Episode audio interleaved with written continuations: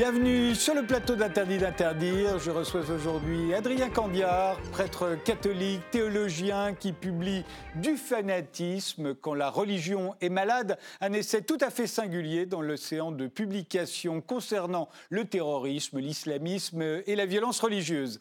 Et Hervé Hamon pour son Dictionnaire amoureux des îles, un livre bienvenu lui aussi car on n'a jamais autant rêvé de s'isoler que depuis la pandémie de Covid-19 et l'on commence tout de suite par ce qui caractérise notre époque. Voici la réponse de nos invités en images. On commence par la vôtre, Hervé Hamon. Vous pouvez nous la décrire? Ah oui, ça c'est un rayon de livre qui est barré. C'est-à-dire que M. Castex, ayant décidé qu'un produit, que le livre est un produit, euh, a considéré que les clés à molette et les, livres étaient des choses comparables, c'est-à-dire que la clé à molette est essentielle et le livre pas essentiel. Et donc le, livre qui est le, finalement la seule pratique culturelle compatible avec le confinement a été euh, stupidement interdite par un gouvernement qui se singularise en cela, parce que en Belgique, en Allemagne, en Italie, en Espagne, etc., euh, il y a des tas de choses qu'on ne peut pas faire, mais au moins on peut acheter un livre. Et, euh, c'est pour protester contre cela, avec les libraires, que j'ai choisi cette, cette image. Adrien Candiard, votre image à vous, euh, alors elle est, elle est, plus exotique. Hein, euh, à vrai dire, en la regardant, je me suis demandé de quoi s'agit-il exactement Alors c'est une icône, une icône écrite par un peintre égyptien qui s'appelle Mina Malak, qui est un chrétien, et euh, cette icône, pour tout vous dire, nous l'avons, moi je suis frère dominicain, donc je vis en communauté au Caire, en Égypte, là je vous parle depuis l'Égypte, et cette icône est dans notre réfectoire. C'est un cadeau que nous a fait euh, cet artiste, et c'est un cadeau qui choque souvent des, des Égyptiens, qui nous disent, mais qu'est-ce que vient faire Jésus, qu'on reconnaît bien au milieu, dans une ambiance de café populaire égyptien? Et pour ceux qui connaissent l'Égypte, on est tout à fait à la maison, on reconnaît tout à fait ces, verres de thé qui traînent, ces chichas, toute cette ambiance-là. Et les gens se disent, mais Jésus, il faut le mettre dans un cadre bien plus beau, bien plus majestueux, bien plus à sa mesure. Or, ce qui m'intéresse, c'est que c'est ce monde-là, avec son ennui, Dieu sait qu'on peut passer de longues heures euh, à attendre que le temps passe dans ce genre de café, avec sa banalité, avec ces conversations apparemment anodines, bah, c'est ce monde-là que Dieu vient habiter et transfigurer. Eh bien, commençons.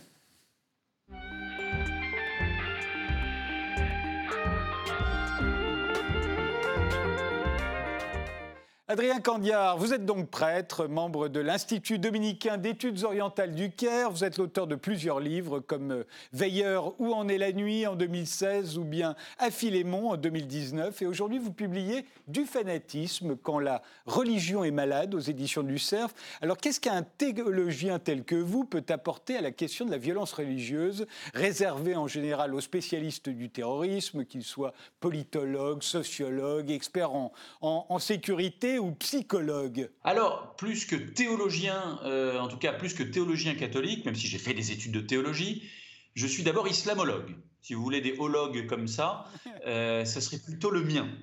Euh, je travaille en théologie islamique sur des auteurs médiévaux, des auteurs de philosophie également. Ça, c'est plutôt mon domaine de spécialité. Et il me semble que les, discussions sur euh, notamment le, terrorisme lié à l'islam aujourd'hui euh, reçoivent beaucoup de contributions, les discussions reçoivent beaucoup de contributions de, de, politologues, de gens qui travaillent sur le très contemporain. Et il me semble qu'en matière religieuse, on a besoin d'avoir un petit peu de distance et de temps long. Et que parfois lire les vieux livres poussiéreux médiévaux que peu de gens ont le temps matériel de lire, c'est pas plus mal. Et donc ça, c'est ma première euh, raison de, participer à cette discussion sur la question du fanatisme. L'autre raison, c'est que je suis croyant, je suis ensuite prêtre et, euh, religieux catholique, euh, frère dominicain, et comme croyant, je me sens un petit peu concerné par la violence religieuse et le fanatisme, qui ne concernent pas que les musulmans, même si naturellement on pense tous au terrorisme contemporain.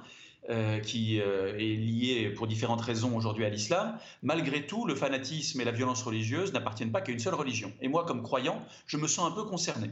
Donc à la fois comme islamologue et comme euh, croyant, je me suis un peu intéressé à cette question-là. Alors nous, on a tendance à voir la violence religieuse comme le résultat d'une maladie mentale, une folie une folie qui peut être individuelle ou collective et qui va mener aussi bien euh, au massacre de la Saint-Barthélemy, euh, aux attentats islamistes, aux attentats du, 13 novembre 2015 par exemple, ou à l'assassinat de Samuel Paty plus récemment. Voilà, pour nous, c'est quelque chose qui a à voir avec une totale irrationalité. Alors, je partage votre point de départ, je le partageais évidemment, parce que c'est ce que tout le monde pense, et je pensais ça aussi avant d'essayer de me pencher sur la question.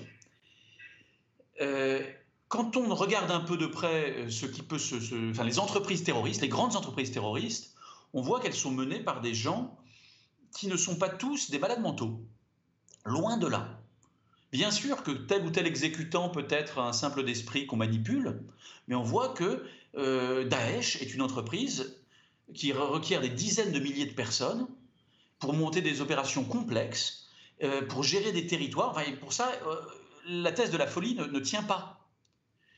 Euh, de plus, précisément en travaillant sur des, auteurs anciens et en essayant de comprendre la logique, je me suis aperçu que certaines logiques de ce qui nous apparaît comme simplement monstrueux peuvent se reconstituer.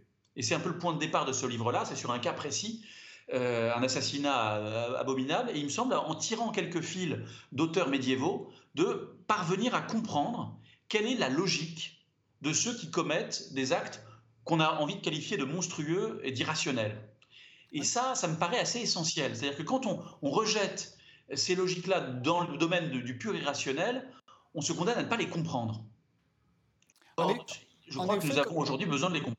En effet, quand on, lit votre livre et qui commence par euh, l'assassinat d'un paisible épicier musulman à Glasgow euh, en, 2016 euh, par un autre musulman, on, on s'aperçoit qu'au fond, il y a un discours raisonné sur Dieu qui peut mener à un meurtre qui nous paraît aussi incompréhensible. Tout à fait. Et, il me semble que les, discours qui mènent à ce genre d'actes, de, qu'il s'agisse d'actes de terrorisme ou simplement d'un fanatisme plus quotidien, ont un point commun. C'est ça qui m'a frappé en travaillant là-dessus. Et ce point commun qui peut surprendre, c'est en fait l'absence de Dieu. On a le sentiment, a priori, que bah, le fanatisme, c'est qu'on met trop de Dieu partout. Et en réalité, les discours qui y mènent, me semble-t-il, euh, sont au contraire des discours dont Dieu est absent. Alors, je m'explique. Bien sûr que les fanatiques parlent de Dieu tout le temps. Mais en réalité, les théologies euh, qui sous-tendent ces, actions-là, ou ces mouvements-là, euh, en citant Dieu toutes les trois minutes, le remplacent par autre chose que Dieu. Le remplacent par des éléments qui, pour des croyants, sont des éléments venant de Dieu, liés à Dieu, comme euh, euh, les commandements de Dieu. Euh, je peux dire comme chrétien, on peut diviniser, on peut mettre à la place de Dieu, on peut mettre la Bible, ou la liturgie, ou tout ce que vous voulez, qui sont des éléments qui, pour un croyant, sont très bons, mais ne sont pas Dieu, sont faits pour conduire à Dieu.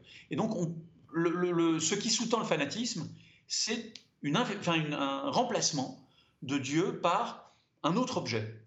Pourquoi? Parce que Dieu euh, a un défaut pour euh, le fanatique, c'est qu'il est, euh, infini, c'est qu'il est trop grand pour qu'on mette la main dessus et pour qu'on puisse le manipuler. Et le fanatisme est in fine toujours une tentative de manipulation de Dieu, de récupérer, de se l'approprier. Or, Dieu est toujours plus grand que ce qu'on peut en dire, que ce qu'on peut en faire, que ce qu'on peut. Voilà. Et donc, comme, comme le, fanatique est celui qui va remplacer Dieu par un élément euh, souvent de type divin, euh, des, éléments proches de Dieu, pour pouvoir le manipuler. Au fond, on croit que ce sont ceux qui voient Dieu partout qui deviennent des fanatiques violents.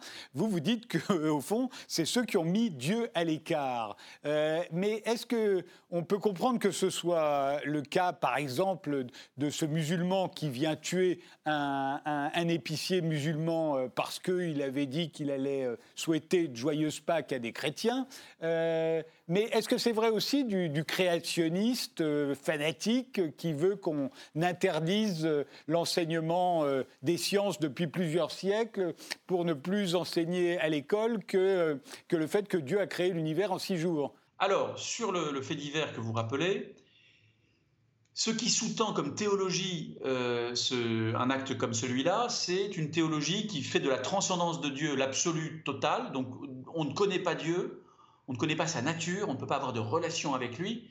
Ce qu'on connaît de Dieu, c'est sa volonté, donc c'est les commandements.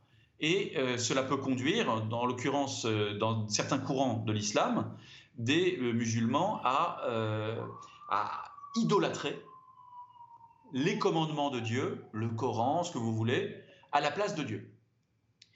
Euh, ce qui va se passer, par exemple, chez les créationnistes, ce que vous évoquez, évidemment, ce n'est pas le même fanatisme, parce que ce pas les mêmes objets d'idolâtrie, mais ce qu'on peut faire, c'est idolâtrer des versets de la Bible. On peut dire, tel verset est un absolu indépassable. Or non, il n'y a qu'une chose qui soit absolue pour un croyant, c'est Dieu pas la Bible qui est faite, qui est relative à Dieu, qui est faite pour conduire à Dieu, et certainement pas pour le remplacer. Pas pour qu'on puisse dire ça c'est un absolu indépassable. Eh bien non, il n'y a, qu'un seul absolu indépassable pour un croyant, c'est Dieu. Et donc des théologies qui euh, mettent un autre absolu, qui absolutisent autre chose, par exemple le récit que la Genèse fait de la création, en disant on refuse de comprendre quoi que ce soit d'autre, ce sont en fait des théologies idolâtres. Et on reviendra sur euh, le culte des idoles hein, euh, que vous développez dans votre livre, mais euh, il fut un temps, on parlait du massacre de la Saint-Barthélemy, on pourrait revenir au Moyen Âge, où on a l'impression que les civilisations, la civilisation chrétienne, la civilisation islamique, baignaient dans Dieu. C'est-à-dire que Dieu était partout il nous entourait, il était dans la loi, dans toutes les lois qui régissaient les sociétés. À l'époque, il y avait Dieu, etc. Euh, etc. Euh, évidemment, c'est très différent aujourd'hui. Euh, certains ont pu même penser que Dieu était mort, qu'on n'en parlerait plus, que la question était réglée, que l'éducation, les sciences avaient mis un point final à toute cette histoire. On s'aperçoit que ça n'est pas vrai, mais on sait bien aussi qu'on ne baigne plus dans, la religion comme on y baignait autrefois. Est-ce que pour autant on peut expliquer par l'absence de Dieu, par exemple, le massacre de la Saint-Barthélemy, comme on pourrait expliquer, comme vous le faites, par l'absence euh, de Dieu, les attentats islamistes? Alors, ça demanderait un livre plus important que ce pauvre petit livre d'une centaine de pages, d'étudier cette question de très près. Ce qu'on peut remarquer, c'est que les guerres de religion du XVIe siècle, qui, ont été effectivement atroces et qui ont traumatisé l'Occident euh, d'une façon qu'on a parfois un peu oubliée, euh, sur le niveau de violence euh, qu'on n'avait jamais connu jusque-là, de violence religieuse en, Occident.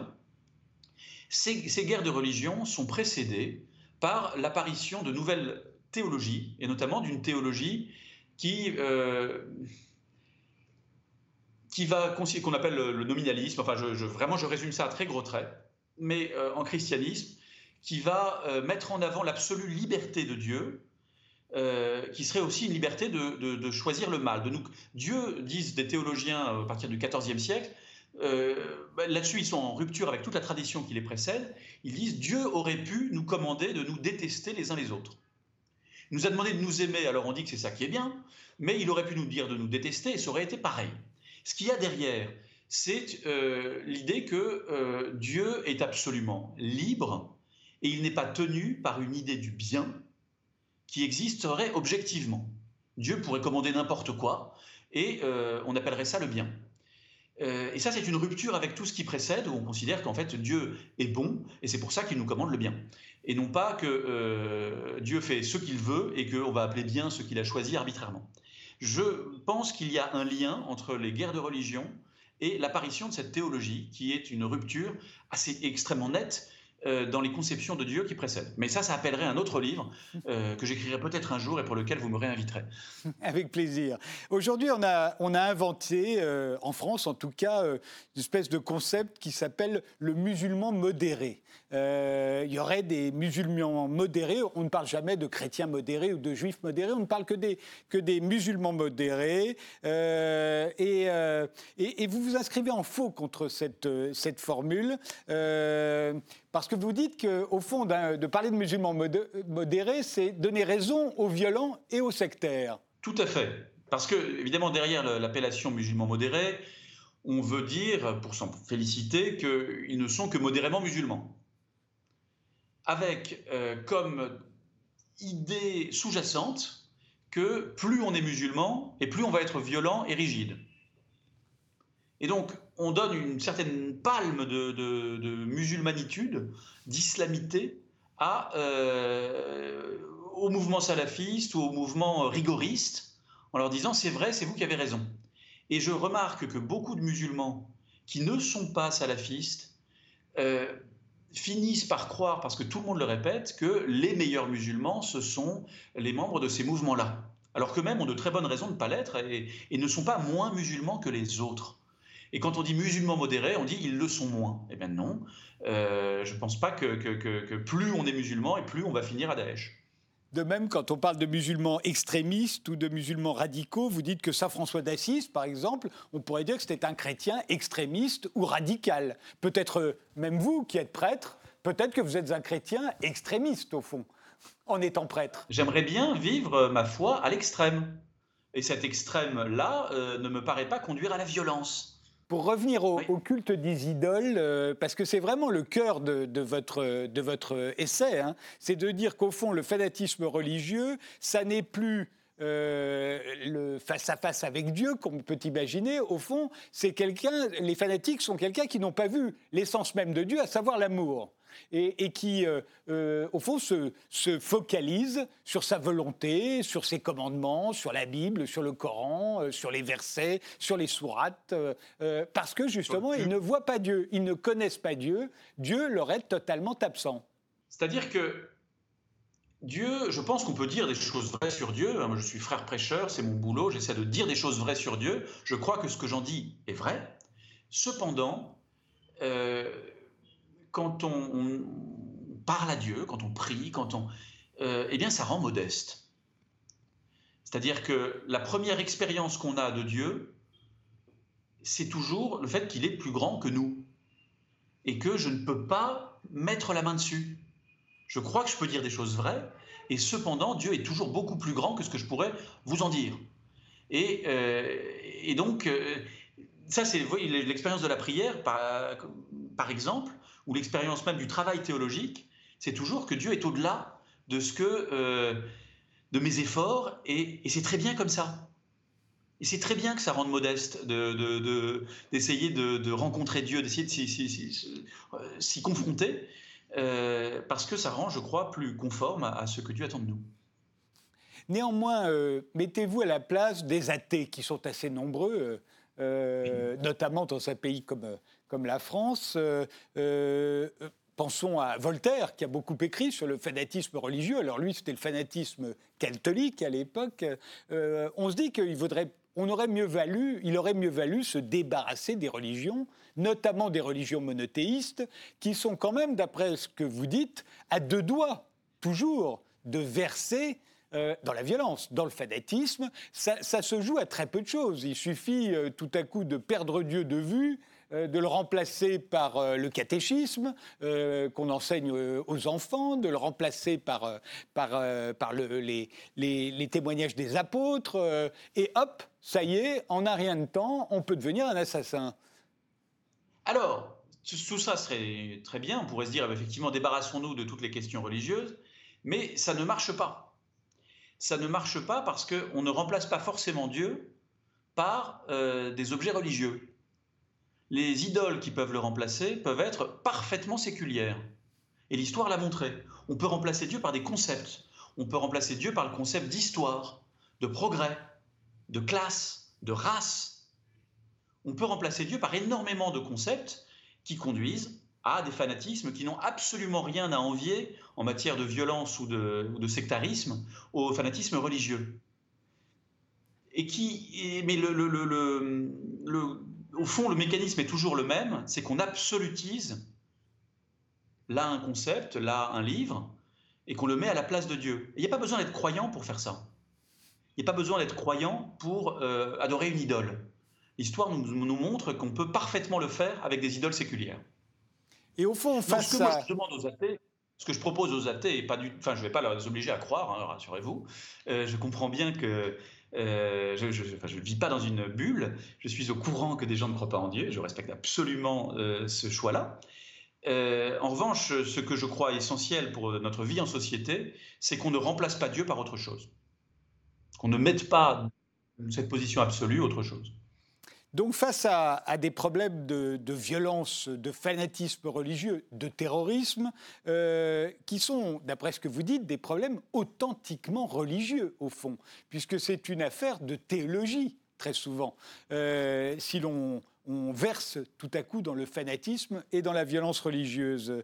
Euh, tout ce qu'on imagine comme programme de déradicalisation est plus ou moins condamné à échouer, puisqu'ils sont menés par des, sociologues, euh, euh, par des psys. Il, faudrait en fait des théologiens. Alors, je ne vais pas... vous savez, le, problème des spécialistes d'un sujet, d'une démarche, c'est qu'ils ont tendance à considérer que seule leur clé d'explication vaut je, vais essayer de ne pas tomber dans ce travers-là. Je pense qu'il y a effectivement des questions euh, psychologiques qui sont en jeu, et c'est réel. Il y a effectivement des explications sociologiques qui sont en jeu, et c'est réel. Et on en entend souvent parler, et tant mieux. Moi, je pense qu'il y a aussi des questions théologiques qui sont en jeu, et ça, pour le coup, on n'en parle jamais. Donc, ce que je souhaite, c'est qu'on en parle un petit peu, parce que ça fait partie des questions et des, problèmes. Et de fait, je crois, euh, pour, l'avoir, euh, pour en avoir discuté avec des gens qui sont dans ce domaine sur le terrain euh, de la déradicalisation, euh, c'est que quand vous venez euh, parler à des croyants avec un discours qui, revendique son agnosticisme, en général, ça marche pas très bien. Et il faut prendre en compte aussi la dimension religieuse de, ce genre d'action, de ce genre de, pensée. je pense que ça, c'est assez, essentiel si on veut réellement avancer. Euh, penser qu'il va suffire de ne pas parler de religion dans une société pour que le fanatisme en disparaisse, notre expérience constante euh, montre que ça c'est faux. On a vécu depuis des décennies une sécularisation extrêmement forte dans, en Occident et ça n'a absolument pas réduit la violence religieuse.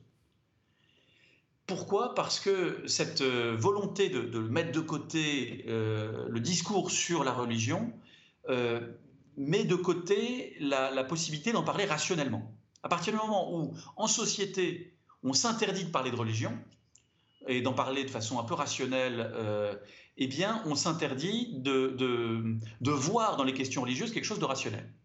Or, la pensée religieuse, elle doit être rationnelle comme toutes les pensées. Hein? Et, euh, et si, si, on, si, on, se l'interdit, on donne une prime aux pensées les plus bêtes et aux pensées euh, les, les, les plus aberrantes en disant tout ça c'est pareil. Si la religion, c'est de toute façon par définition le discours d'Alice au pays des merveilles, les, parallèles se croisent, tout est possible, tout est permis, euh, on donne donc une, vraie prime aux discours les plus délirants. D'où la nécessité de la théologie, euh, euh, la conversion au fond, convertir, d'après ce que vous dites, à un Dieu vivant, à un Dieu amour, ceux qui sont victimes au fond de l'absence de Dieu. Alors, il y a deux choses euh, distinctes. D'une part, en tant que société, je ne demande pas la conversion de la société. Euh, en revanche, je crois assez vital qu'on apprenne euh, à sortir de notre analphabétisme en matière théologique. Il faut qu'on apprenne à parler de religion intelligemment. Tout le monde y compris les non-croyants. L'athéisme ou l'agnosticisme sont des positions religieuses parfaitement justifiables, tout à fait intéressantes, dont on peut discuter et dont on discute en fait très peu je, dis ça souvent, euh, ça nous paraît très bizarre que dans les pages débat des journaux, on aborde une question comme celle de l'existence de Dieu. Or pourtant, c'est un vrai débat philosophique intéressant et qui, je pense, intéresse la plupart des gens. Beaucoup plus qu'énormément de sujets abordés dans les pages débat des journaux. mais ça nous paraît bizarre parce qu'on se dit non, c'est pas un sujet qu'on a le droit d'aborder comme société. Ben, pourquoi pas? Pourquoi euh, doit-on s'abstenir d'apprendre à penser sur ce genre de sujet, échanger des arguments? On le fait sur des questions économiques, ça ne veut pas dire qu'on est tous d'accord sur les questions économiques. On le fait tous les jours et euh, ça nous rend plus cultivés et moins naïfs sur les, sujets économiques, moins, euh, moins, on risque moins d'être victime de démagogues. Alors, on l'est toujours, mais on l'est moins quand on a pu se former, lire des choses. Et je pense qu'en théologie, on a aussi besoin de se former, pas pour que l'État nous dise qu'il faut en penser, mais pour qu'il nous donne des, des, outils, un outillage mental que l'école, le lycée peut nous donner dans, sur beaucoup de sujets, et jamais sur ces questions-là. Et ça, je pense que c'est regrettable, parce que ça rend euh, notamment de jeunes esprits, disponibles à des discours euh, dangereux qui manipulent des idées séduisantes. Le sacré, c'est séduisant. Dieu, c'est séduisant. L'absolu, c'est séduisant. La sainteté, toutes ces choses-là. Euh, on vous dit soudain, bah, attendez, moi j'ai quelque chose qui va donner sens à votre vie. Je pense qu'on a besoin d'être tous un peu armés intellectuellement pour pouvoir comprendre la valeur de tel ou tel discours. Du fanatisme, c'est le titre de ce petit essai passionnant, euh, sous-titré Quand la religion est malade, que vous venez d'écrire, Adrien Candelard, et qui est paru aux éditions du CERF. On fait une pause, on se retrouve juste après avec Hervé Hamon.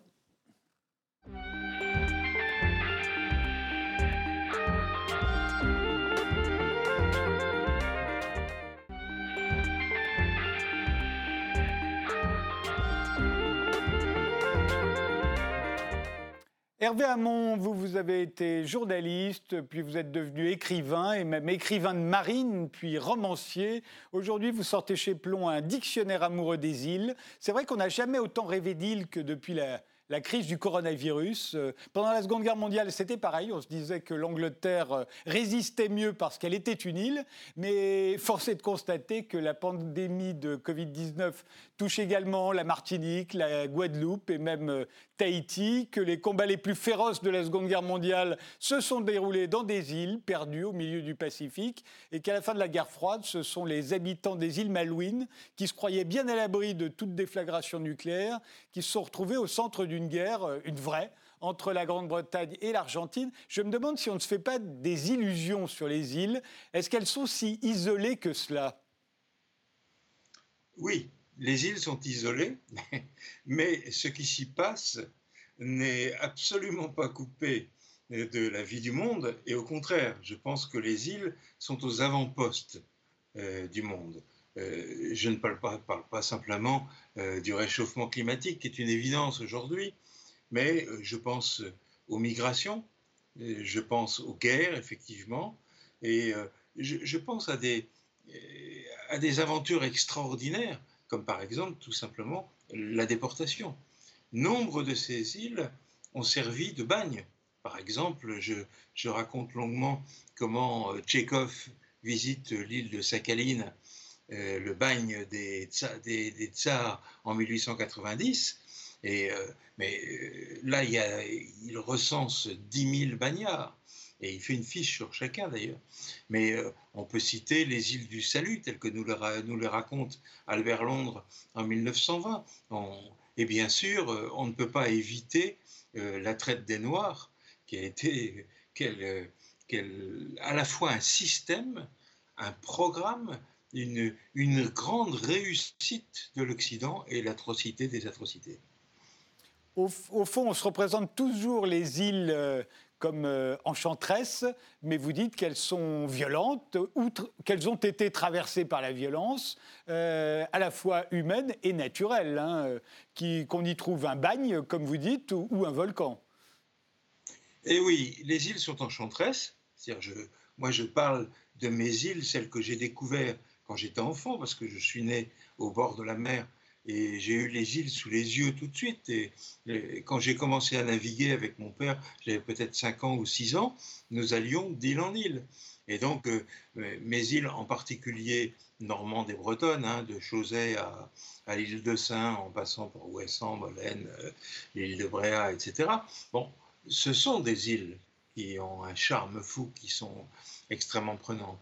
Mais la même île est toujours toujours porteuse d'histoires compliquées, complexes. il faut tout simplement penser que euh, la géographie nous l'indique. Chaque île a une côte au vent et une côte sous le vent. La côte au vent, elle est, elle est fouettée par, par la mer, elle, elle a des, des, des, falaises, des rochers, des défenses. Et puis la côte sous le vent, eh ben, c'est le côté Bahamas de l'île. Et euh, déjà cela, cette expérience très simple, très, très élémentaire, ça, nous montre que tout, d'abord, j'ai envie de dire, toute île est grande, même la plus petite, même 5 que j'aime tant, à 80 cm au-dessus de l'eau, et euh, dont on fait le tour en, euh, un peu plus d'une heure, même ça, ça c'est une île, c'est une grande île, parce que justement, il y a cette différenciation. Et dans l'histoire, c'est la, même chose. Une île paradisiaque d'apparence est en fait aussi une île sombre. Le meilleur exemple qu'on peut donner, par exemple, ce sont les marquises. Les marquises que je raconte à travers euh, Melville. Melville, il y va en 1830, il est tout jeune, il a 23 ans, il est marin euh, baleinier sur un, bateau baleinier et il le quitte, il déserte parce qu'il en a marre de subir la schlag euh, sur ce type de bateau, et il découvre le, monde des Marquisiens au moment où ce monde devient très fragile, c'est le moment où les Français prennent pied sur les Marquises. Il faut, et d'ailleurs, il, il, se retrouve dans, un, dans une ethnie cannibale. On lui dit c'est épouvantable, tu vas te faire bouffer, etc. Il est reçu comme un prince et merveilleusement traité. Et ce qu'on ne sait pas, c'est que en 1830, il y avait 50 000 euh, habitants aux Marquises et que en 1926, il en restait 2000. Euh, voilà, c'est toujours à la fois euh, l'aventure, le rêve, le, rêve de la solitude, mais l'île, c'est ce vers quoi on voyage.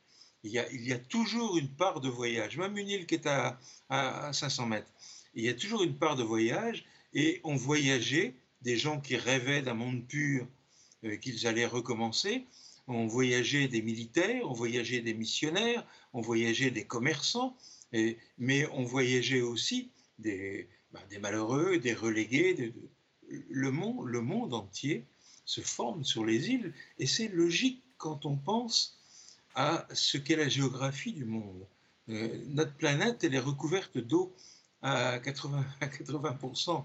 Et si on veut bien prendre le point de vue de la mer, retourner notre regard, il faut se dire que finalement, ce qui est important, c'est la partie émergée. Toute île est une montagne, une montagne sous-marine qui émerge.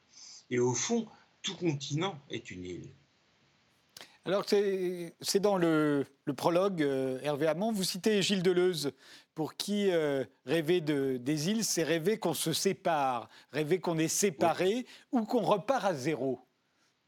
Oui, il y, a, tout à fait ce fantasme sur l'île, qui est un fantasme au sens fort, c'est-à-dire ça n'est pas une rêverie absurde, euh, c'est l'idée que sur une île, on peut recommencer quelque chose on peut recommencer quelque chose. Et, en cela, l'île est toujours extrêmement féconde pour l'imaginaire, pour tous les imaginaires. Les imaginaires de conquête, les, imaginaires de, nature, de, beauté, d'esthétique formidable, et puis euh, les, imaginaires aussi de, solitude face à la mer, de, se retrouver soi-même, etc. Tout cela tout cela se mêle, s'entremêle, et dans mon, dictionnaire amoureux, je n'ai voulu, j'ai dit que je prenais tout. C'est-à-dire que justement le mot, le mot amoureux dans le dictionnaire, c'est ce qui m'intéressait le plus. C'est-à-dire que toutes les îles m'intéressent, que ce soit les îles militaires, hein, euh, par exemple Diego Garcia, qui est une île de l'océan Indien qui a été prise par les Anglais et les Américains et dont ils ont chassé tous les habitants pour faire une grande base navale avec des sous-marins, avec un, aéroport, etc. Euh, c'est cela. Et puis c'est aussi euh, les Palaos en, Micronésie qui sont des îles magnifiques, merveilleuses, avec le, plus beau euh, euh, récif corallien du monde, et les Palaos qui se soucient tellement d'écologie qu'elles interdisent aux touristes, qui sont d'ailleurs contingentés, de, s'enduire d'huile avant de s'exposer au soleil et avant de se baigner. Parce que cette huile, ces huiles, attaquent le corail. Alors, l'idée de se séparer, quand on, quand on, quand on va vers une île, on, a l'impression de qu'on est séparé du reste du monde. Euh, je pense que ceux qui l'ont le plus intimement vécu sont les mutinés du Bounty, et Dieu sait s'ils sont célèbres à travers les films qu'on a pu tirer de leur aventure. Et, et j'ai toujours trouvé que ça n'était pas hasard si l'île qu'ils avaient choisie pour, euh, pour se réfugier. À la fin, c'est Pitcairn, qui est, je crois, l'île la plus éloignée de toute terre euh, qui existe au monde. Euh, sans doute ne le savait-il pas d'ailleurs, mais, mais c'est là qu'ils se sont retrouvés. Et en même temps, vous en parlez de cette île et, vous dites qu'ils ont tous fini aussi par s'entretuer. Et qu'à la fin, quand on a retrouvé Pitcairn, il n'y avait plus qu'un seul survivant de, des mutinés du Bounty. Alors, je ne sais pas si c'est l'île la plus solitaire et la plus éloignée, parce que de ce point de vue-là, il y a une certaine, une certaine concurrence. Ah Mais en tout cas, c'est vraiment une île de, de, derrière les fagots et, d'au-delà derrière les fagots. Et quand Fletcher Christian, qui, a, qui menait la, la, révolte des mutinés du Bounty, c'est une histoire vraie, a, quitté Tahiti, euh, son idée était effectivement de chercher une île introuvable euh, d'y cracher le bateau et de s'installer sur l'île et de, vivre sur l'île. Ce qu'il a fait. Après, c'est plus mystérieux, parce qu'on sait qu'après, ils se sont entretués, et, euh, mais euh, on ne connaît pas l'histoire. Là, c'est livré à, c'est livré aux romanciers, enfin aux gens qui ont imaginé cette histoire. On n'en a que des bouts. moi, j'ai suivi, par exemple, l'île de Robert Merle, où il imagine ce qui s'est peut-être passé sur Pitcairn. Alors il y, a aussi le, fantasme qui consiste à, acheter une île comme on s'achète un royaume.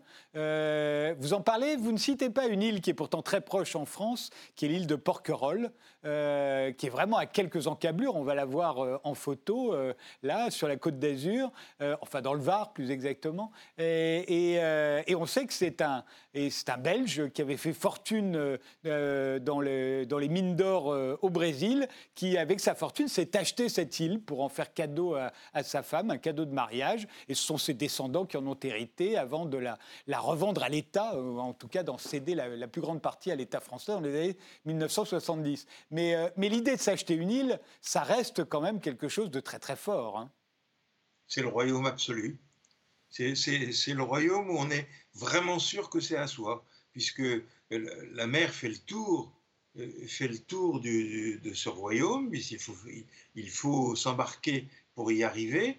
Et euh, euh, maintenant, le conservatoire du littoral, chez nous en France, impose quand même une, zone d'accès pour les, pour, les éventuels visiteurs, 80 mètres. Mais c'est vraiment, c'est l'idée qu'on peut être roi et qu'on peut être roi absolu. Et d'ailleurs, il y a toute une spéculation sur les îles, parce que là, vous citez Porquerolles, qui est un bel exemple, mais euh, par exemple, dans le golfe du Morbihan, qui est très à la mode, euh, eh bien, on achète les îles, on les revend, on spécule sur les îles. Et euh, autrefois, on achetait une île pour le prix d'une voiture, quoi, grosso modo, et, aujourd'hui, c'est c'est incroyablement d'argent. J'avoue que je ne suis pas très, très fasciné par ces petits rois-là. Quoi. C'est, euh, ce, ne sont pas les, ce ne sont pas les, les îles dont je, dont je, rêve le plus. Oui. Mais il y a un côté dans les îles aussi qu'on peut y établir une sorte de société, idéale. Euh, il y a les îles de pirates, l'île de la Tortue, qui ne figure pas non plus d'ailleurs dans le dictionnaire amoureux. Euh, l'île de la Tortue, c'était au fond une espèce d'enclave anarchiste euh, à une époque où les, les, régimes autoritaires pullulaient, y compris sur la mer. on peut penser à Ibiza, qui elle figure à, dans votre dictionnaire amoureux. Ibiza, c'est une île totalement à part, même au plus fort du franquisme, il y avait des hippies qui se droguaient à Ibiza. Et aujourd'hui, alors pas aujourd'hui parce que c'est l'épidémie, mais, mais c'est le règne des, des, des, plus grandes boîtes de nuit du monde, des défilés où on, où, on, chante les vertus et de la drogue et de la dance.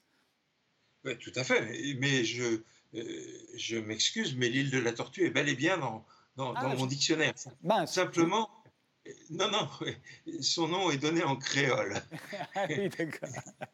son nom est donné en, créole, et, et donc c'est le dernier, c'est la dernière de mes îles. Et c'est une histoire formidable parce que pendant deux siècles, c'est l'histoire de la piraterie et de la contre-société que la piraterie s'invente. Euh, les pirates ne, sont pas simplement les êtres sanguinaires, je, dirais un peu comme les vikings, c'est pas simplement les êtres sanguinaires qui coupent, la tête à tout le monde, pas du tout.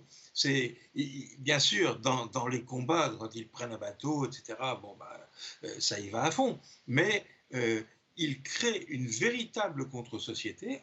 Vous avez employé le mot anarchiste, mais c'est assez vrai c'est-à-dire, c'est le premier, premier exemple, je pense, de société anarchiste, mais avec une sécurité sociale, avec un partage très réglementé, avec, euh, avec des capitaines qui sont des capitaines élus, mais qui sont révoqués aussi quand ils sont mauvais capitaines, euh, avec aussi une ouverture à l'autre, par exemple, lorsque, euh, lorsque des Noirs sont pris avec un bateau, eh bien ces Noirs sont libérés sont autorisés à eux-mêmes devenir pirates, voire euh, capitaines pirates. Les femmes également, euh, c'est quand même pas une période d'émancipation exemplaire de la femme, eh bien, il y, a des femmes qui sont des commandants de navires.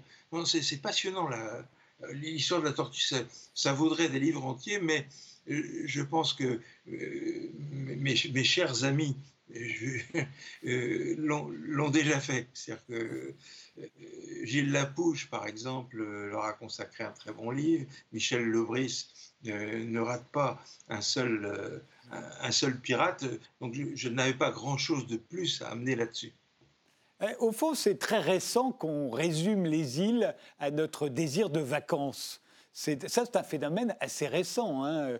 Dans, ah l'histoire du monde, l'histoire de l'humanité, les, îles ont joué de très très nombreux rôles que vous répertoriez les uns après les autres. Et au fond, d'en faire des, terrains de vacances, des terrains de loisirs, euh, c'est euh, vraiment pas ce qu'il y a de plus intéressant.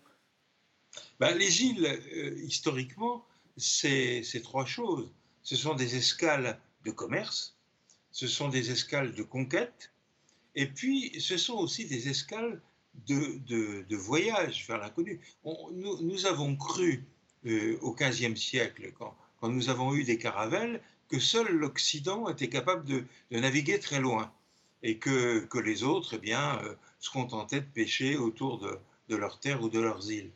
Et nous savons aujourd'hui, nous connaissons bien sûr les navigations des vikings, nous connaissons de mieux en mieux les extraordinaires navigations des, Polynésiens. Et, nous savons qu'il y a eu bien avant nous autres des, euh, navigations euh, gigantesques, extraordinaires. Euh, donc oui, les, îles ont toujours été des, escales absolument incroyables. Alors le, tourisme vient beaucoup plus tard, et en particulier sous sa forme assassine, si je peux dire, c'est-à-dire le tourisme de masse.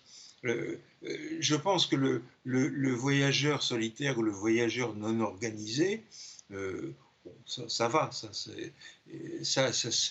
se mêle assez bien aux, Iliens. Euh, on, ne, devient jamais Ilien parce que ça, il faut le naître, mais on peut devenir habitué, comme on dit. Moi, par exemple, quand je vais à l'île de Saint, je sais qu'il y a trois catégories. Il y a les touristes, il y a les habitués, il y a les Iliens je ne serai jamais ilien, mais je fais partie des habitués. Bon. Et, mais en revanche, alors, il y a des îles, bah, vous citiez Ibiza, qui sont devenues des, des musts, euh, sur lesquelles s'est abattu un, une, épouvantable conception du voyage. Par exemple, j'ai des, des, des, mots qui ne sont pas tendres. Pour le Mont Saint-Michel, non pas en tant que tel. Le Mont Saint-Michel, c'est beau. Bon, il n'y a pas besoin d'être grand, grand, spécialiste de l'esthétique pour le savoir. Mais la dernière fois que je suis allé au Mont-Saint-Michel, de voir tous ces gens qui venaient se prendre en photo avec, euh, en selfie devant le Mont-Saint-Michel, après avoir fait moi et la Tour Eiffel, moi, etc., euh, ça, ça, je peux plus. Je peux plus, et les îles s'interrogent là-dessus. Les îles, euh, vraiment, par exemple, nombre des îles que moi je fréquente, par exemple Bréa, Bréa doit s'interroger sur le contingentement de, ses visiteurs. Ça n'est plus possible. C'est une sorte d'envahissement, mais, d'envahissement moutonnier. Enfin, et ça, il va falloir sortir de là. Euh, c'est vrai que c'est récent, mais c'est terrible. C'est euh, en particulier le, le fait qu'aujourd'hui euh, les Asiatiques, etc., accèdent à la possibilité de, de, voyager, de visiter, ce dont, on se réjouit. Moi, je pense qu'on fait très bien de, de sortir de chez soi et d'aller voir de la beauté. Mais un peu comme on se pose la question euh, à Venise, eh ben, il va quand même falloir euh, réfléchir raisonnablement. J'ai même longuement hésité à, mettre l'île de Pâques dans mon, dans mon livre. Et jusqu'au bout, jusqu'au bout, j'avais envie parce que j'ai beaucoup travaillé dessus et j'adorais ça. Puis en plus, je, je, connais bien le monde chilien, etc. Et puis, euh, j'ai décidé de, de, ne pas en parler parce que je me suis dit qu'on en parlait trop, que, que tous ces avions cargo qui, qui amènent leur monde, qui, qui déboulent euh, au pied des Moaï pour faire, le, pour faire des selfies devant, euh, c'est pas possible. C'est pas possible. Vous avez cité Venise, qui, on peut le dire, est, est, euh, est, un ensemble parmi les premières îles artificielles, au fond, euh, on les trouve à, Venise. Et ça, c'est un phénomène assez récent, les, les, îles artificielles, si on met Venise à part, qui est plus ancien. Euh, vous parlez des îles artificielles comme il y en a à Dubaï, par exemple. On va les voir en, photo derrière moi. Euh, sont des îles qu'on a fabriquées pour y bâtir des appartements et, et des villas qui se vendent ensuite à prix d'or. ça, c'est un phénomène totalement récent hein, et qui s'explique euh, un peu comme les, paradis fiscaux aussi, euh, de la même manière. Euh, c'est une autre vision de l'île. Ça, ça, pour moi, ce sont des îles absolument sans intérêt. C'est-à-dire, d'abord, ça, ça, fait, ce sont, c'est désastreux du point de vue écologique. Hein. On, on, a, on a dragué du sable, du sable, du sable, et avec du sable, on a fabriqué des îles qui, ne servent à rien. Bon. En revanche, il y a des îles artificielles beaucoup plus intéressantes. Par exemple, les, Hollandais aujourd'hui sont en train de réfléchir euh, en se disant nos digues risquent d'être submergées par l'effet du réchauffement climatique. Est-ce que nous ne serons pas amenés à construire des villes flottantes? Des, villes flottantes qui seront des îles mouvantes. alors ça, c'est une révolution, parce que pour moi, une île, par définition, ça flotte pas. C'est-à-dire, une île, ça, c'est une montagne qui sort de, qui sort de l'eau. Mais là, oui, il se pose la question. Il y a, aussi toute une utopie californienne de construire des contre-sociétés qui, qui, seraient au fond des, des, îles qui s'amarreraient les unes aux autres, qui éventuellement se sépareraient les unes des autres quand, euh, quand, quand les gens ne s'entendraient pas très bien. oui, ces îles artificielles, c'est tout à fait à l'ordre du jour. Mais euh, on, pourrait voir exactement de la même manière euh, les paradis fiscaux. C'est très très mal vu de dire cela, hein, mais les paradis fiscaux sont souvent dans des îles, que ce soit Malte, les Bahamas, euh, les îles Caïmans. et, moi, j'y vois aussi une survivance à la fois de la Tortuga, l'île de la Tortue des pirates, et au fond d'île utopique. C'est une manière aussi de se détacher du reste du monde, de l'ordre établi, et, de, et de créer de nouvelles règles, de nouvelles lois en tout cas d'échapper euh, par une forme d'anarchisme, hein, là aussi, mais là plutôt financier, d'échapper aux règles qui régissent le reste de la planète bah, Là, euh, moi je dirais que l'île de la Tortue, c'est le contraire d'une île offshore, parce que eux, ils partageaient l'argent. Ils partageaient. Les règles étaient différentes, mais pas le principe. Avec des règles très, très, très stricte. C'est-à-dire, il y avait telle part pour le capitaine, telle part pour le lieutenant, telle part pour un homme qui avait pris un risque extraordinaire dans l'opération, etc. Et euh, telle part pour les blessés, et ainsi de suite. Tandis que euh, si on va à Malte, euh, si on va à Nauru, si on va dans, toutes ces, toutes ces places offshore, alors là, c'est tout pour ma tout, pour mes poches. Hein, on partage pas.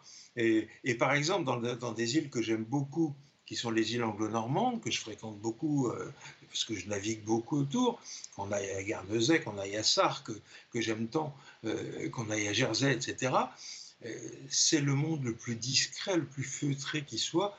À Guernesey, vous pouvez visiter la maison de Victor Hugo, où il a vécu 15 ans contre Napoléon III, mais juste à côté, là, il y a des, des petites maisons qui ont des petites plaques euh, euh, tout à fait discrètes. Et, là, là c'est le pognon. Là, c'est le pognon. Ce sont les, là, il y a des traders. Là, là, il y a de l'argent sale. Et là, il y a tout ce que vous voulez. Et euh, d'ailleurs, il y a plein d'enquêtes. Hein. Les Panama Papers ont, largement monté ça. Et beaucoup d'îles, en particulier quand elles s'appauvrissaient, n'ont eu finalement de, de ressources que en en basculant de ce côté-là, euh, en vendant aussi des passeports, par exemple. Euh, à Malte, par exemple, vous pouvez, vous pouvez acheter un passeport maltais, euh, ça vous coûtera quand même pas mal d'argent. Hein, Alors pour, finir, Hervé Hamon, il y a trois îles dont on... Et, et citoyen maltais. Oui. Il y a trois îles dont on parle beaucoup dans la, dans la, littérature et je me suis toujours demandé si elle, il en existait vraiment. Il y a l'île aux cannibales, vous y faisiez allusion. Euh, et l'île aux cannibales, je me suis toujours demandé si ce n'était pas une légende que se racontaient les marins, parce que si une île avait été uniquement peuplée de cannibales qui mangeaient des, leurs semblables, ils ne seraient pas restés longtemps, euh, euh, ils auraient disparu depuis longtemps. il y a l'île au trésor, on en rêve tous, mais est-ce que ça a jamais existé à part dans les romans, et notamment ceux de Robert Louis Stevenson? Et puis il y a l'île déserte parce que vous remarquerez qu'à chaque fois que dans un roman on parle d'une île déserte, et dans un film c'est pareil, il y a toujours quelqu'un d'autre qui arrive, que ce soit vendredi dans, dans Robinson Crusoe, ou, euh, euh, il y a toujours l'île n'est jamais déserte au fond. Et ces trois îles-là, à votre avis, est-ce qu'elles existent? Alors, les îles désertes, oui, ça existe. Ça, existe, il y, a, il y a beaucoup d'îles qui ne sont pas peuplées, et qui ne sont pas peuplables d'ailleurs, où on ne peut pas vivre parce qu'il n'y a pas d'eau, par exemple soit parce que c'est impossible de débarquer, soit parce que généralement, le, critère simple, c'était il y a de l'eau ou il n'y a pas d'eau. Et s'il n'y a pas d'eau, eh ben, ce sont des îles désertes, euh, incontestablement. Euh, les pratiques cannibales, ben, ça, les, anthropologues euh, les connaissent bien. Les cannibales n'étaient pas des gens qui passaient leur temps à se manger les uns les autres. les pratiques cannibales étaient des pratiques rituelles vis-à-vis des, vaincus, vis-à-vis généralement, hein, euh, mais c'était des gens qui par ailleurs euh, se comportaient éventuellement très bien dans la vie. Par exemple, les Taipis qu'ont accueilli euh, Melville avaient des rituels cannibales, mais par ailleurs, dans la vie normale, c'était une vie absolument délicieuse. donc il ne faut pas trop dramatiser là-dessus. Et puis, il y a il y a des îles qui ont des histoires absolument incroyables. Moi, je citerai l'île de Nauru, euh, par exemple, là où nous sommes dans le Pacifique. Hein. Euh, Nauru, ça a été d'abord l'île au trésor, justement, parce que c'est une île où on a trouvé les plus grandes réserves mondiales de phosphate du monde. Et donc, euh, pendant des années, les habitants de Nauru ont vécu absolument, mais avec un, je crois que c'était le deuxième ou troisième euh, pays le plus riche du monde. Euh, le problème, c'est que cette richesse, ils ont voulu faire comme les États-Unis.